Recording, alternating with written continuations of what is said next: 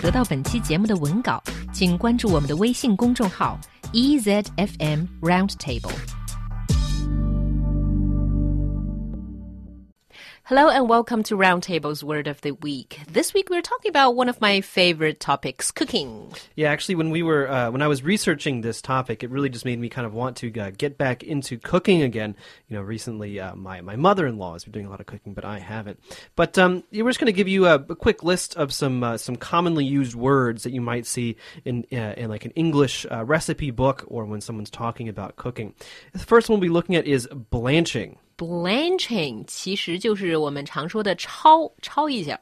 Well, there you go. Interesting. So in uh, in English, obviously is the same in Chinese. All you do is uh, put uh, a vegetable or a fruit, but usually a vegetable, into boiling water, and after a very very short period of time, take it out and then put it into uh, iced water or cold running water to uh, immediately halt the cooking process. 嗯，焯的诀窍就是在焯完之后要立刻放到凉水里面，以避免这个食材被煮得过熟。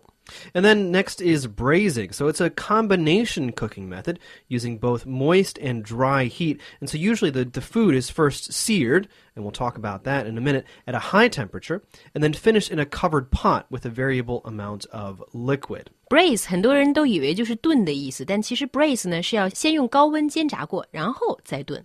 yeah, and then there is a simmering, and so simmering is used a lot in uh, Western cooking. And so basically, you uh, bring whatever liquid you have in uh, in your pot up to boiling, and then you turn it turn the heat down to just to keep it just below boiling. So it's it's not it's not you know on the lowest setting, but it's just just keeping the liquid you know so it's at a temperature so it's not actually boiling any any of the water. Simmer 就是小火煮，刚好呢火要小到让它。 将开锅又没有开锅的时候。Mm-hmm.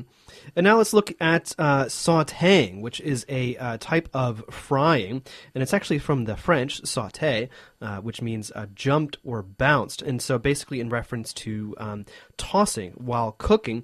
And so you use a small amount of oil or fat in a very shallow pan over pretty high heat, and then the ingredients that, that you saute are going to be thinly cut or, or chopped into small pieces, such like an onion or, or pieces of uh, mashed garlic or something like that. And over high heat, you just saute it really, really quickly, and then you add other stuff and you finish off the recipe. Saute 呢是西餐里面用到的一种炒菜的方法，需要颠勺这种技巧。It's actually pretty close to what the Chinese call stir fry, but it's well, a bit it's, different. It's, it's different because stir fry is like is a complete method of you know you can make an entire meal using stir fry. Saute is usually used in the beginning of a recipe. So, for example, if I'm cooking uh, ground meat or something like that, I'll probably start by sautéing onions and garlic together, and then putting in the ground meat. And I won't I won't be sautéing um, the ground meat. I see. 所以在西餐里面的 saute 可能只是做菜的一小部分。And now we're just gonna we're gonna keep moving on. Uh, next up is barbecuing. I think many people will know that. Basically, it's just uh, cooking meat or pretty much anything actually using hot smoke of a fire, smoking wood, or hot coals of a charcoal. Barbecue 不需要解释了。 Exactly. And then there is grilling. So here's the thing actually. So uh, grill usually can usually refers to barbecuing. You grill something. You you barbecue something on a grill. You are grilling. But grill can also be used inside. If you have a griddle, for example, or um, even if you have just a regular pan, but you are grilling a hamburger inside. 嗯，grill 既可以是户外烧烤，也可以是用烤架呀、烤炉，甚至用 pan 用平底锅来烤。 Mm-hmm.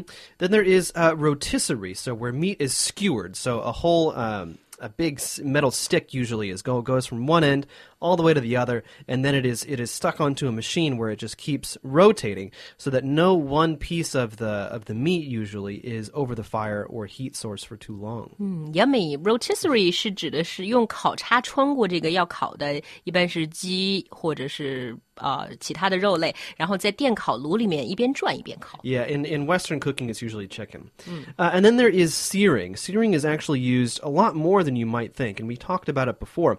But it's basically what what you do is the surface of the food is cooked at a very very high temperature, so that a crust kind of forms on the outside. And the whole purpose isn't necessarily to actually fully cook the meat, but just to get a, a nice crust on the outside. Sometimes this can also be browning or blackening, and so the, the temperature of the pan that you are using and the oil, if you are using oil, is going to be very, very high and you're only cooking it for a little bit. More than likely, after that, you're going to be putting it into the oven to uh, finish cooking uh, altogether.